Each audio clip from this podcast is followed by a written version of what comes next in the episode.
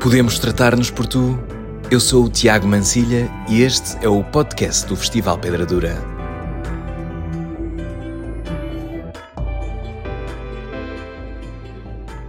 Bem-vindas, bem-vindes, bem-vindos. Este é o primeiríssimo episódio do podcast do Pedra Dura, o Festival de Dança do Algarve, que conta este ano com a sua segunda edição e que vai inundar a cidade de Lagos com espetáculos, concertos, noites com DJs, masterclasses, conversas, debates, palestras.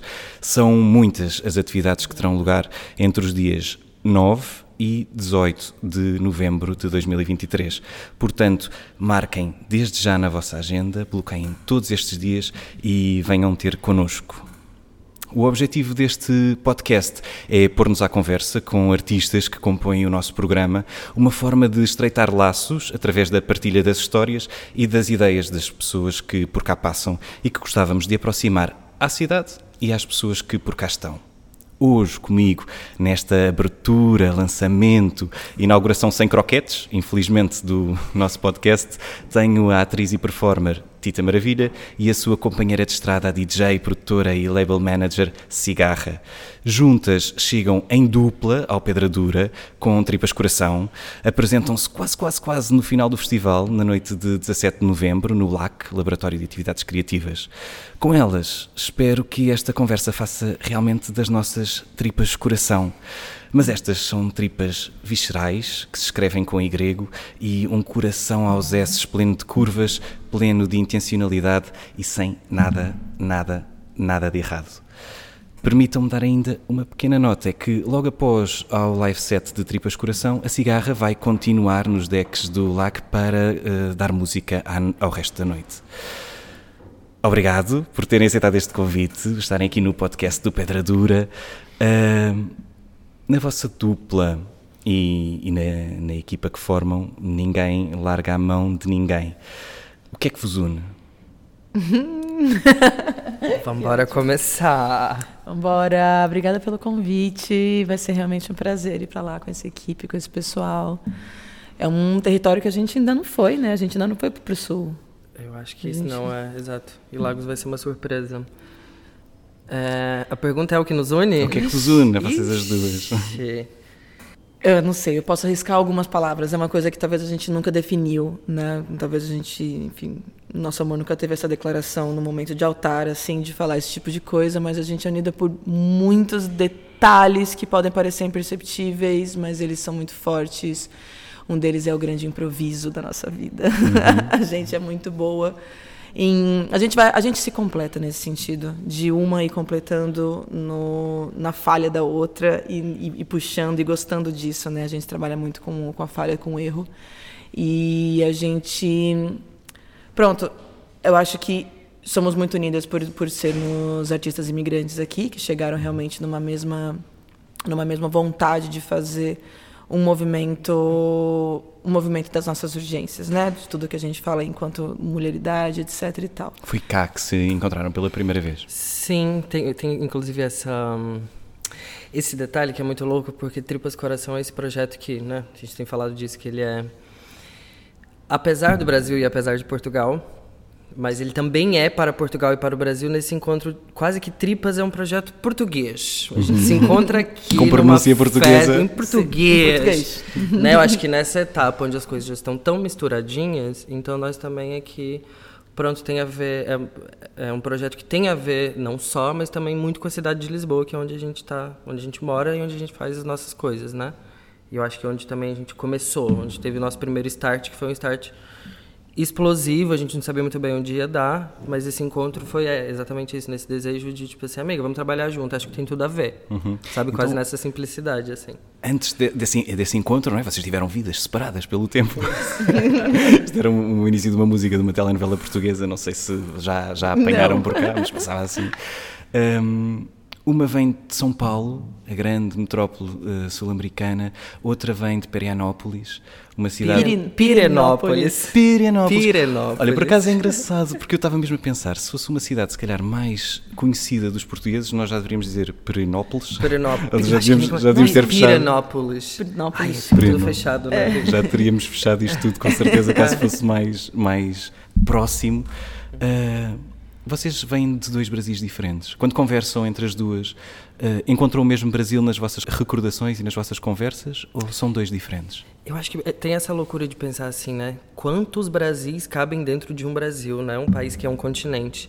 Então é muito louco porque quando a gente vai nas nossas bebedeiras e nas noites de trabalho, a gente vai cada vez mais achando que a gente tem muitas referências em comum né? Desde a avó que, que apresentou o sertanejo. Sim. Então, tipo assim, tem esse Brasil de interior que é muito louco. É. E só agora, ah, esse ano agora, a gente fez a nossa primeira internacionalização no Brasil, de Tripas Coração. A gente foi fazer é, a festa Limbo em Brasília e foi fazer a Mamba Negra em São Paulo, onde a Agatha conhece um pouco, já tinha ido para Brasília, mas um pouco comigo agora ali, é, reconhecendo o Centro-Oeste. lá mesmo.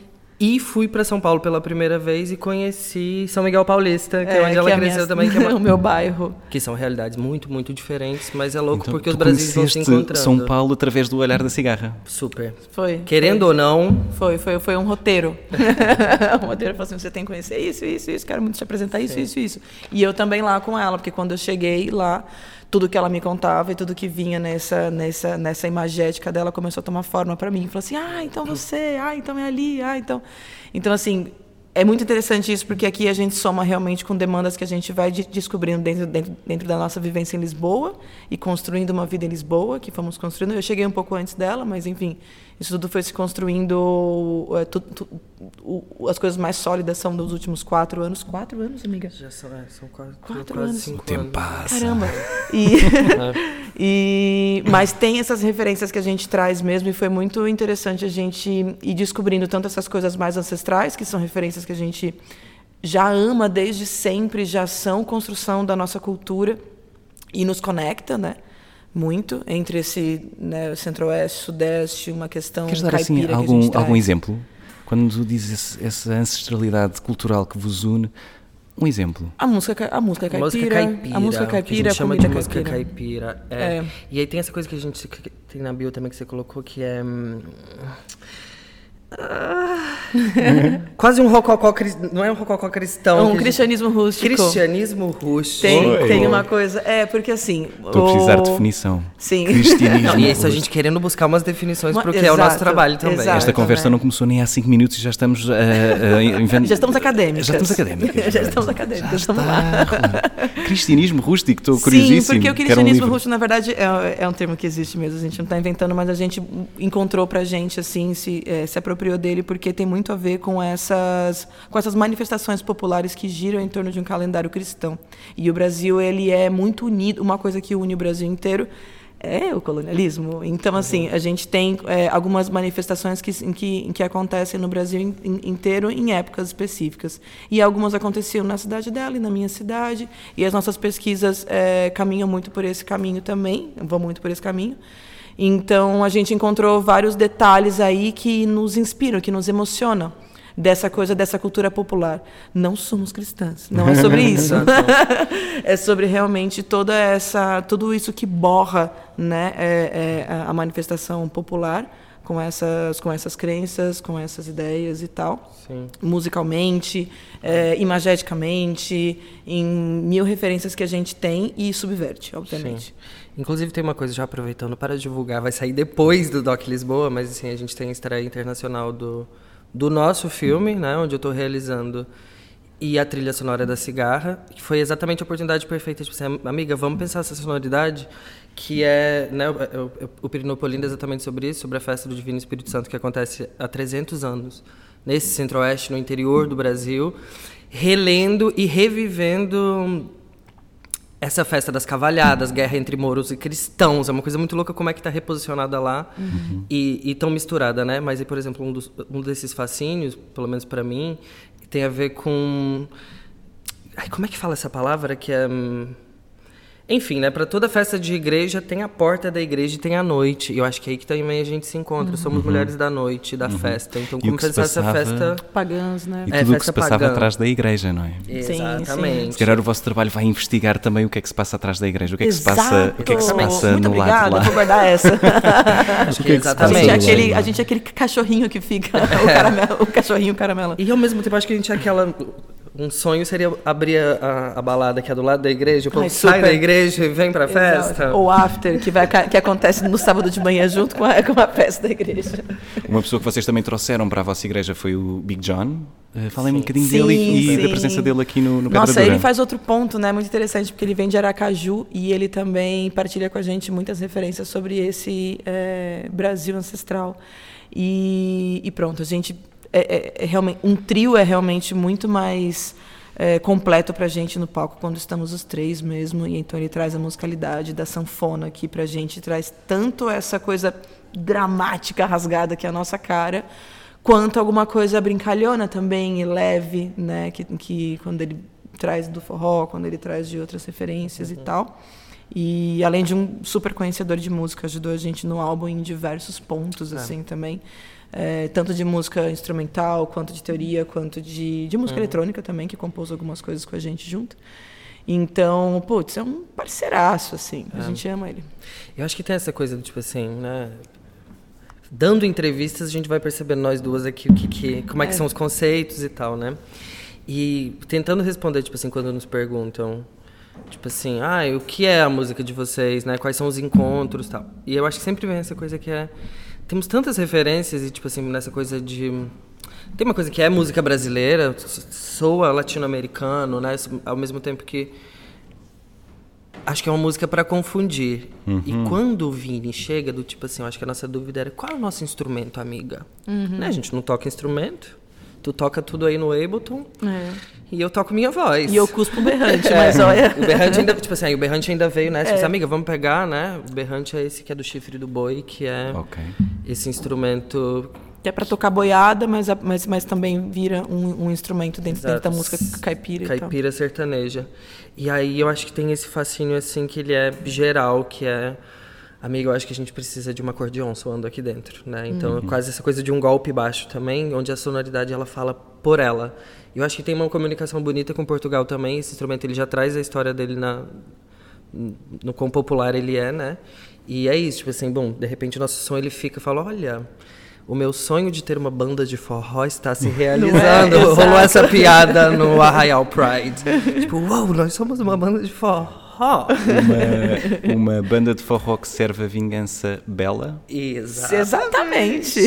Rasgadíssima. Como é que um chinelinho aqui... arrastado, um copinho de cerveja na mão.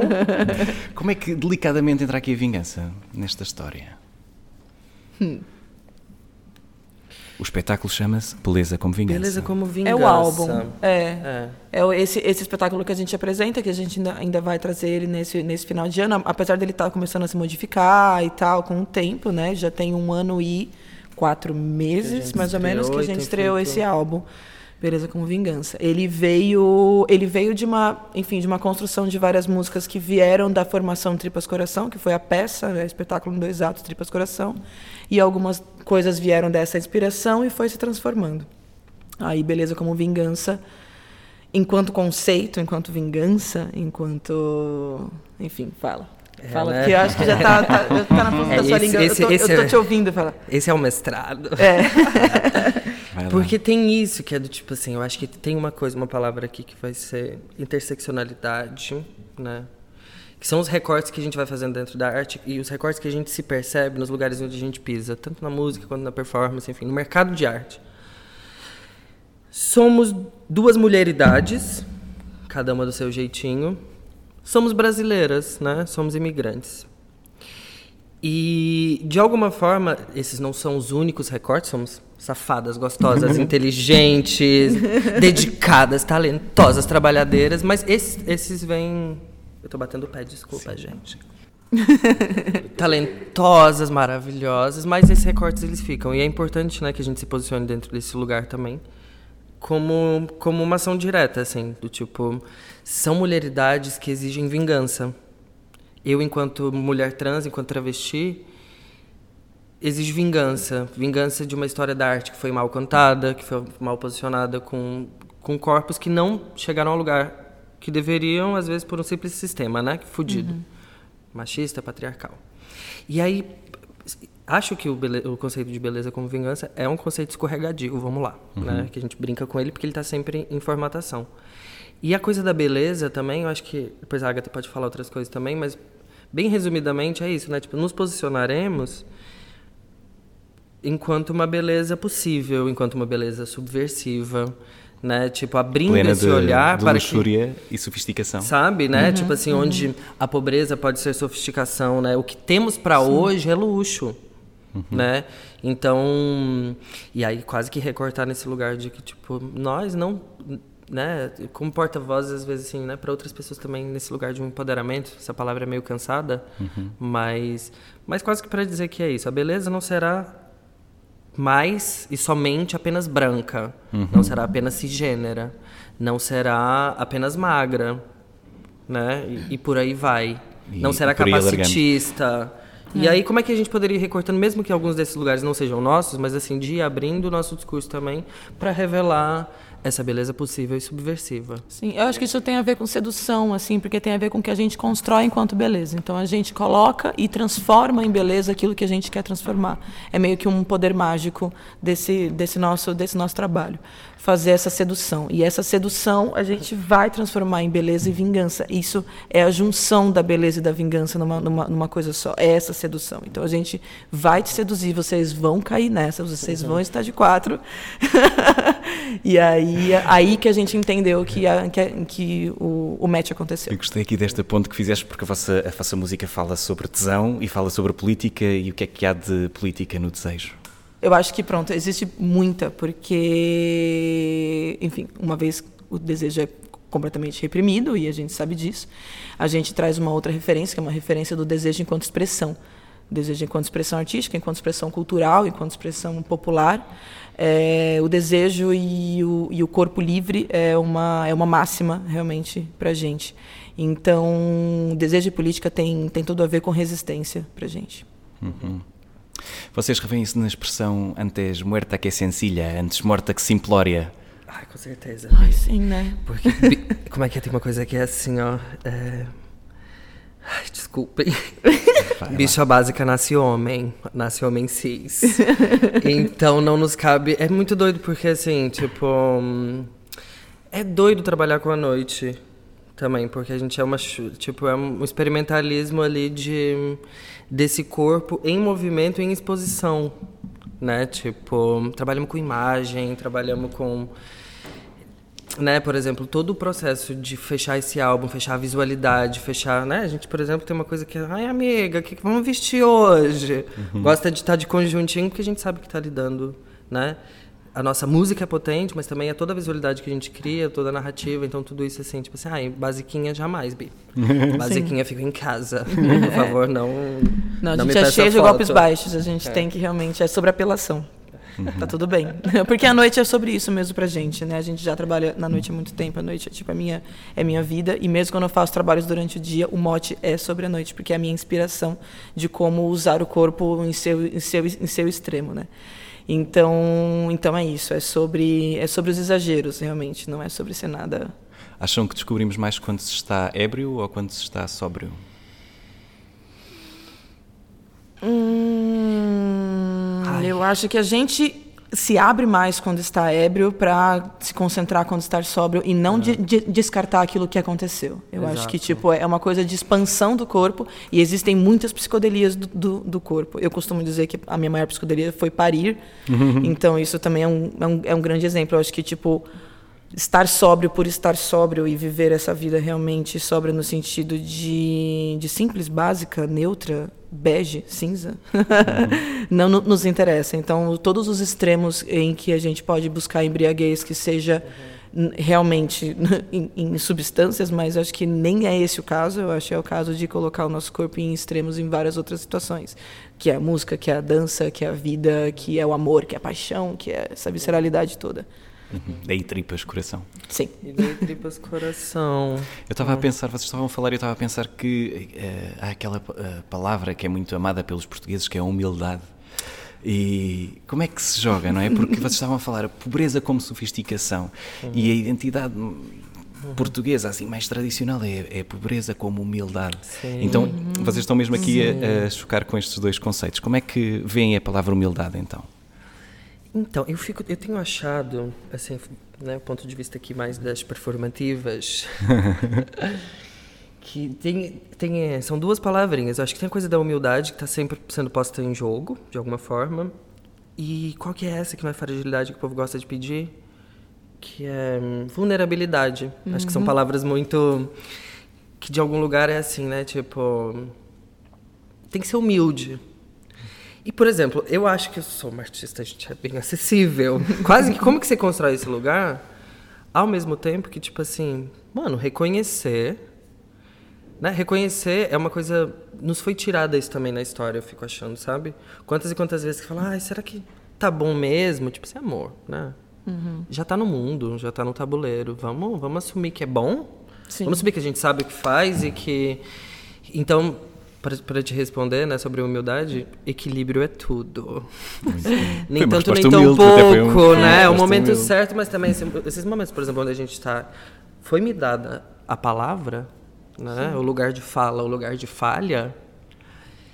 É um pouco sobre mim, é um pouco sobre nós. Então, tipo assim, como abrir mesmo, botar para jogo, botar no sol.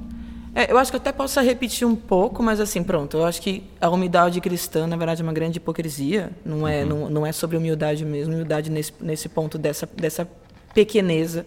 Eu acho que não, não, não precisamos nos reduzir a essa pequeneza, não é sobre isso. E eu acho que você foi bem certeira nessas palavras, porque tem a ver realmente com, com a fragilidade e demonstrar realmente o quão vulneráveis e frágeis nós somos, porque isso nos torna realmente mais fortes e potentes em rede isso é muito forte. E aí essa essa noção desse trabalho todo que a gente faz dentro de um trabalho horizontal, dentro de um trabalho sincero, transparente e que nos coloca nos coloca em conjunto.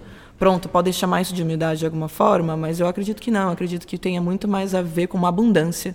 Uhum. Tem a ver com, com acreditar realmente numa, numa força em que somos todos pecinhas e não somos também não é o oposto da humildade, né? Mas é isso, tem a ver com, com, esse, com esse trabalho em rede entre iguais, assim. Entender o nosso lugar e não também se entender maiores nem menores que uhum. isso. Uhum. E habitar diferentes lugares, vocês falaram aqui do lugar da noite, eh, fazer espetáculos à noite, estar na noite, mas acho muita graça, vocês têm um videoclipe do Luxo, Elegância e Sofisticação, que foi filmado numa feira durante o dia, uhum.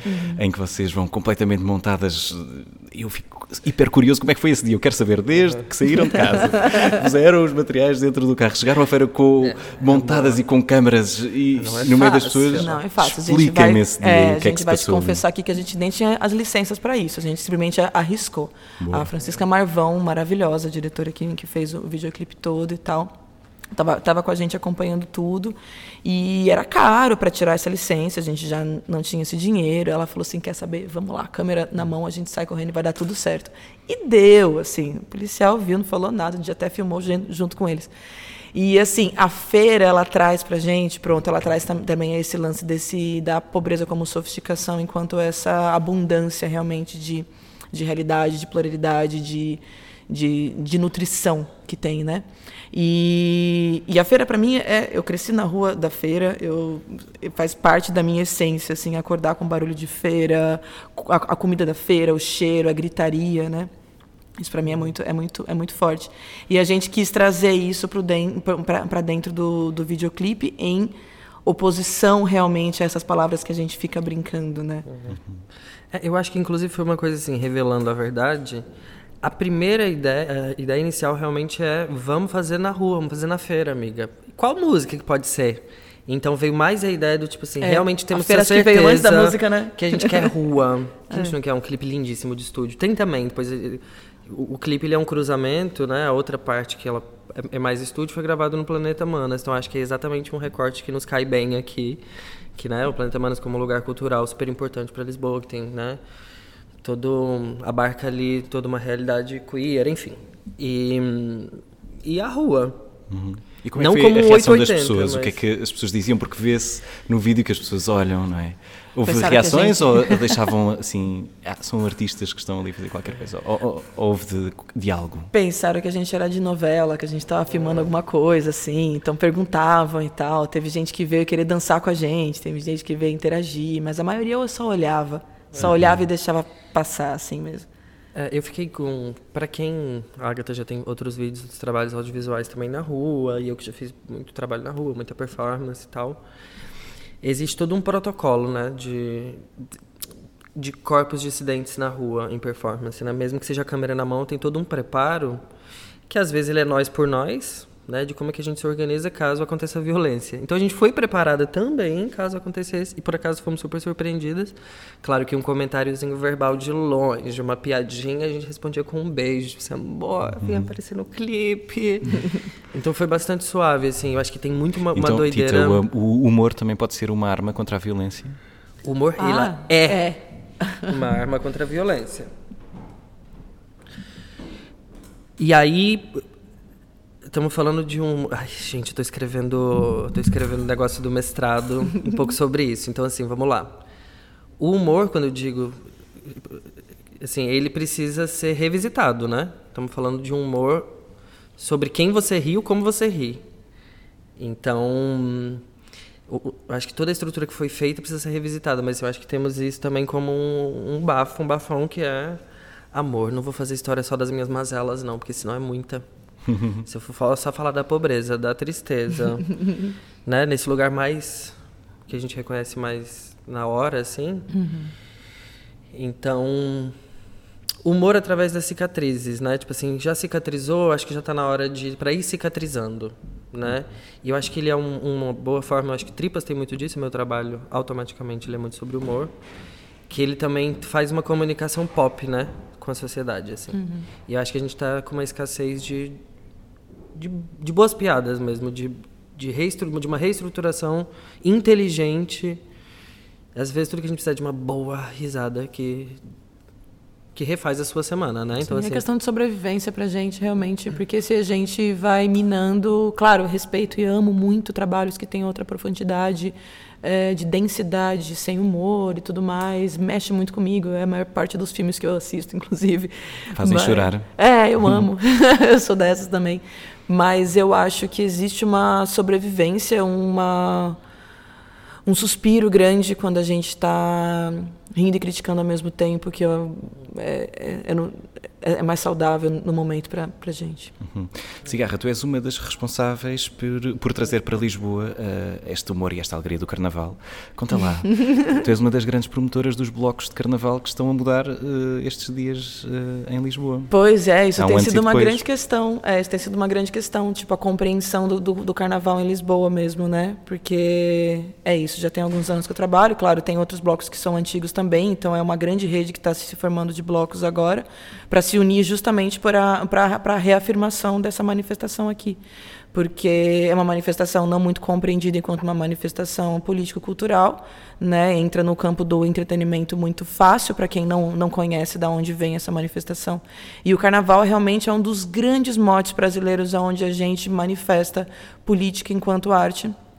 É, a gente tem o maior exemplo talvez sejam as escolas de samba que têm temas assim profundíssimos de história, de política, de tanta coisa assim, tantas, tantas, tantos é, enredos que são trazidos com uh, com uma densidade mesmo maravilhosa. E, e pronto, a gente está trazendo para cá já faz uns anos e essa luta por por ter o carnaval na rua, que passa pela mesma luta que a gente tem em, em, em, colocar a Tripas Coração no mundo da arte contemporânea, em que a gente tem na noite, em criar uma noite que também tem uma conscientização que não seja puramente para, para turistas. E, e eu acho que é isso, o carnaval ele tem, ele tem essa potência entre nós de ser de ser uma, uma, uma manifestação que vai englobar toda uma classe imigrante também, mas uma classe portuguesa que vai para a rua com a gente, manifestar junto. A gente acredita muito nessa transformação através do carnaval. Uhum. E eu acho que o próximo vem assim com uma potência absurda. Venha ele, vou tentar. Lá está. Sempre vem, pode ter certeza que Sempre. o carnaval está cada vez volta. maior, está cada vez maior. É uma coisa de agora ter 7 mil pessoas em cada bloco e isso agora tipo, não, não tem como segurar mais. A Câmara tentou, tentou, foram várias censuras em formato de, de, de, de impostos e tal que estavam no, nos cobrando, mas agora a gente está conseguindo uma mobilização para realmente abrir isso e é impossível parar. Então claro, vamos descobrir como é que a gente recebe. E com a participação de cada vez mais pessoas, já são mulheres nas ruas a festejar de uma maneira completamente diferente diferente. Indo aqui para um, para um outro tema, Tita, agora contigo. o, teu, o teu percurso no teatro começa cá em, em Portugal, no TEC, com o Carlos Avilés. Chocada com a pesquisa. Ah. Revelando segredos Praticamente profundos. né? Era, era segredo? Queres voltar atrás e cortamos? Não, eu vou revelando aos poucos, mas é um dos meus segredinhos de, de Portugal, porque eu acho que é até engraçado, né? Assim, comecei, o Carlos Avilés foi meu primeiro, meu primeiro, como é que fala isso? Meu, não é chefe, gente. Diretor. Não, mas... Não. Encenador, mentor. É, mas mais que isso, ele realmente foi assim, uma primeira inspiração muito grande, porque é o, o primeiro cara do teatro, ele me, me abriu o olhar, assim, enfim. Uh, um, um, género de teatro que já não, já não é muito semelhante àquele, aos trabalhos artísticos que tens feito neste momento. Então, tendo, tendo por base esse início aqui no teatro e o trabalho que fazes agora, que barreiras, que muros é que tiveste que derrubar para conseguires dizer nos teus trabalhos exatamente aquilo que querias dizer, com as Uhum. palavras que querias dizer? O que é que, o que, é que tiveste de deitar abaixo?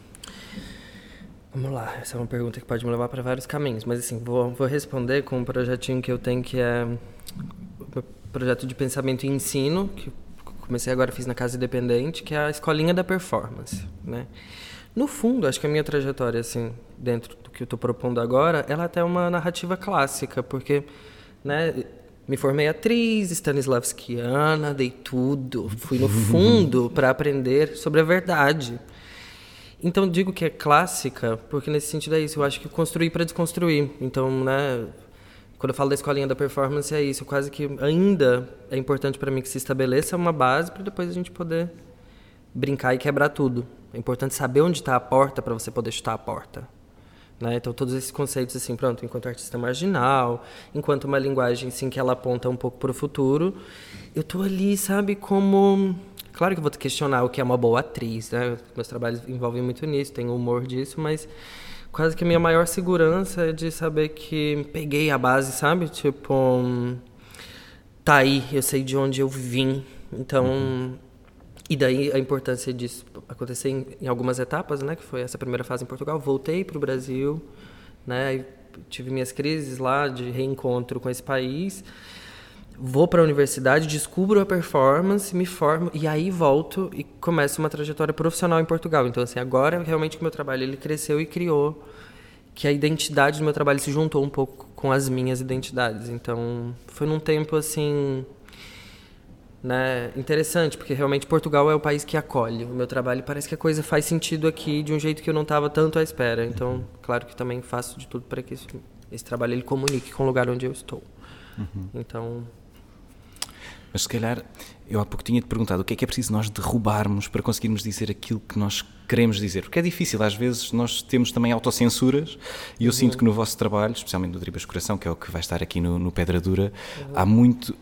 Eu não sei qual é que foi o processo, se, uhum. se tiveram que, que hum, lutar contra as autocensuras, mas eu sinto palavras cruas, diretas, verdadeiras dentro do vosso trabalho. E acho que algumas palavras, pela sua crueza e pela sua verdade, Uhum. Se calhar não são óbvias, não é? Uhum. Se calhar uh, podemos estar ali naquele embate com a recepção. Como é que lidas com isto, com estes medos do artista an antes de, de, apresentar a obra? É porque eu acho que, por exemplo, eu não sei o que esse Ou não tens, podes não ter depois. Mas assim, quer saber? A artista é a última que chega para mim. Ela é minha profissão. Claro que assim, né? É o que eu faço de paixão. Mas é o último, do tipo assim, enquanto ativista, a necessidade e o, e o desejo de falar e de quebrar com as, sabe, né? Tipo, sou rebelde. Quase que, por exemplo, o meu início ele tem muito mais a ver com a quebra mesmo. Tipo assim, eu já sou um corpo que quebra, eu já sou uma narrativa que quebra. O que eu penso não interessa ao Estado. Entende? Então, nesse sentido de, tipo assim, ah, então o grande desafio é, amor, quebra tudo. Né? Por exemplo, dentro da arte, a gente está sempre se censurando dependendo dos espaços onde a gente passa, principalmente dos espaços institucionais. E a ideia é não ficar omissa, realmente ali achar um equilíbrio de, de falar o que se quer. Pronto, não deixar o desejo passar, chegar em casa e achar, devia ter falado aquilo. Então, assim, eu entendo o que você está falando. Não sei qual é a contrapartida que eu daria, porque eu acho que tem muito a ver com essas corpos que já falam há muito tempo, sabe? Me desenvolvi. Inclusive, agora seria quase que. Né? Tenho essa minha frase que é proteja as suas subjetividades, amor. Vai entregar tudo? Pois elas vão te engolir. Então, assim, o que, que fica para mim também nesse lugar de, de mistério mesmo? É, é interessante que você falou isso, que também é uma, é das, das coisas que uniu a gente a, a, princípio, assim, né? Porque eu já tinha isso na música, então eu já cheguei aqui também é, propondo tudo que eu tinha de, de, de bagagem de São Paulo, e aí foi uma dica que me deram e aí eu consegui cumprir com isso, que tipo, chega com o pé na porta e dá o que você quer dar, não se adapte ao, ao, ao espaço, porque eu acho que é isso que eles estão querendo receber uhum. agora. E foi. Realmente era tipo, sim, a gente quer essas referências que estão vindo de, de fora, porque o que está aqui dentro já está já, já tá aqui dentro. E aí quando a Tita chega, que vê realmente como eu assim, rapidamente vê como eu, eu, eu, trabalho e já percebe que vai dar realmente um caldo a gente, a gente trabalhar juntas, ela já escreve um projeto sem antes conhecer a fundo como é que funciona o sistema da arte contemporânea aqui. E aí, quando ela escreveu o projeto, o projeto foi aprovado, porque era essa carência desse espaço realmente tudo que ela está trazendo. Então, quanto menos censuras a gente tiver nesse momento, melhor. Eu acho que a gente te, descobriu isso desde o começo e começou a entender, tipo, não, vamos às vezes bate, bate também aquela coisa assim, tipo, não, eu acho que o que eles querem é isso. Eu acho que o que eles. A gente, a gente fala muito isso. Não, não, não. Nesse festival, eu acho que a gente tem que tomar cuidado com isso. Uma... Aí, rapidamente, numa mesma reunião, a gente volta. É. Não, para, peraí, peraí, peraí. Amiga, quer saber? Para com isso. Vamos parar de querer fazer o que eles querem. O que a gente precisa fazer é isso, é. porque, na verdade, o que eles querem é que a gente não faça o que eles querem. Então, pronto, é assim que a gente está indo cada vez mais longe e é, e é nessa uhum. autenticidade mesmo. Uhum. Agora, só, eu acho que me veio a uma palavra. É foda, mas assim, se fosse para cortar, né, para quebrar alguma coisa, eu acho que é a normatividade. Eu acho que a gente tá sempre nessa. Tipo, assim, o normal não interessa muito. Sim. Porque ele já tá no mundo, tem muita gente fazendo o normal. É. Então, de alguma forma, seria essa palavrinha a, né, a ser re repensada, revivida, tipo assim, ai amiga, uhum, vamos, ai, vamos dar um choque nesse uhum. lugar, vamos embora, tá chato. Sim, uma pedrada no charco, não é? O nosso, Exato. o nosso festival chama-se Pedra Dura, se vocês tivessem realmente uma pedra para atirar para o charco, como é que era? Descreva uma pedra, quero saber a uma cor. Uma pedra para, para o quê? Para o chá? Para atirar, pedra que se atira no, no charco, não é? O que, é, o, charco? O que é, o charco? Ah, esta questão do português. O, a pedrada no charco é uma expressão que nós usamos aqui em Portugal, para, é uma poça, um, um lago Sim. Uma pedrada ah, no tá. lago, não é? Sim. Imagina que a pedra sim, cai dentro d'água e, e, faz ondas. Como é que era esta vossa pedra? Imaginem, descrevam uma, digam uma cor, o um material. A imagem que me veio na cabeça é que, tipo, tá à noite e essa pedra é meio fluorescente. Quando entra no lago, começa a brilhar lá dentro e ilumina o fundo do lago. Eu acho que é isso. Uma pedra que, tipo, que ela não vem pesar simplesmente, mas ela vem, assim, iluminar o que que tá... Qual é a lama? Qual é, qual é o fundo? O que, que vive ali? Quais são aqueles seres que habitam o fundo desse lago? Uhum. Eu acho que tipo é uma pedra de conexão, assim, de alguma forma. Espetacular imagem para irmos terminando aqui a nossa conversa no podcast do Pedra Dura. Sim, Antes de, de nos. Por acaso não me veio nenhuma imagem, não, tá amiga. Bom. Gostei da sua. Ai, foi maravilhosa. Se quiseres outra, bora. Cinema bora. puro, cinema não, puro. Foi, eu, eu imaginei. Eu, na minha ah. cabeça eu, eu já estou com essa imagem cá dentro. Uh, mas queres, Tita? Não, acho que vamos, vamos ficar É a mesma pedra, ah, é a mesma pedra. É. Boa. Um, antes de nos despedirmos, uh, gostava que vocês fizessem assim um convite às pessoas de Lagos ou às pessoas que vão estar em Lagos agora em novembro uh, para estarem convosco. O que é que, o que, é que podemos esperar? Deste dia 17 de novembro. O que, que, as pessoas vão esperar? Eu acho que, tipo, pronto, eu acho que é um convite para vir pensar com a gente, talvez, para vir sentir junto com a gente o que, que vai ser esse Tripas Coração no final do ano, que depois de fechar o álbum a gente ainda quer reinventar. Eu acho que vai ser uma oportunidade para a gente de pensar esse show também. É, um pouco da energia do que a gente quer para 2024. Então, talvez a gente venha com essa vontade também de testar alguma coisa, de é, jogar as nossas fichas, as nossas pedras, as nossas moedinhas nesse lago, assim, para ver como é que ressoa. Uhum. É, eu acho que tem toda uma. Esse, esse ano foi um ano super potente para gente, conhecendo algumas Portugálias, né? E eu acho que vem muito esse convite que ele é assim né? Esse clássico que é quem não conhece tem curiosidade nesse trabalho, ele é para vocês, né? Esse trabalho ele não é nosso, ele tá prontinho dentro dessa programação que é chique e hum, adorei. quase que o convite, a programação chique, adorei a programação esta chique, amor, né? então, quase que eu acho que o convite é vem se emocionar com a gente. É isso. Né? Se você tem medo de que a nossa sensualidade te te, te domine, não venha. Porque vocês podem ficar rendidos. e talvez apaixonados. eu, eu, pessoalmente já estou rendido e apaixonado. Muito obrigado, Cigarra. Muito obrigado, Tita, por terem estado connosco aqui no podcast da Pedra Dura. Até já, vemos-nos em lives. Até já, obrigada. Obrigada, até já, pessoal.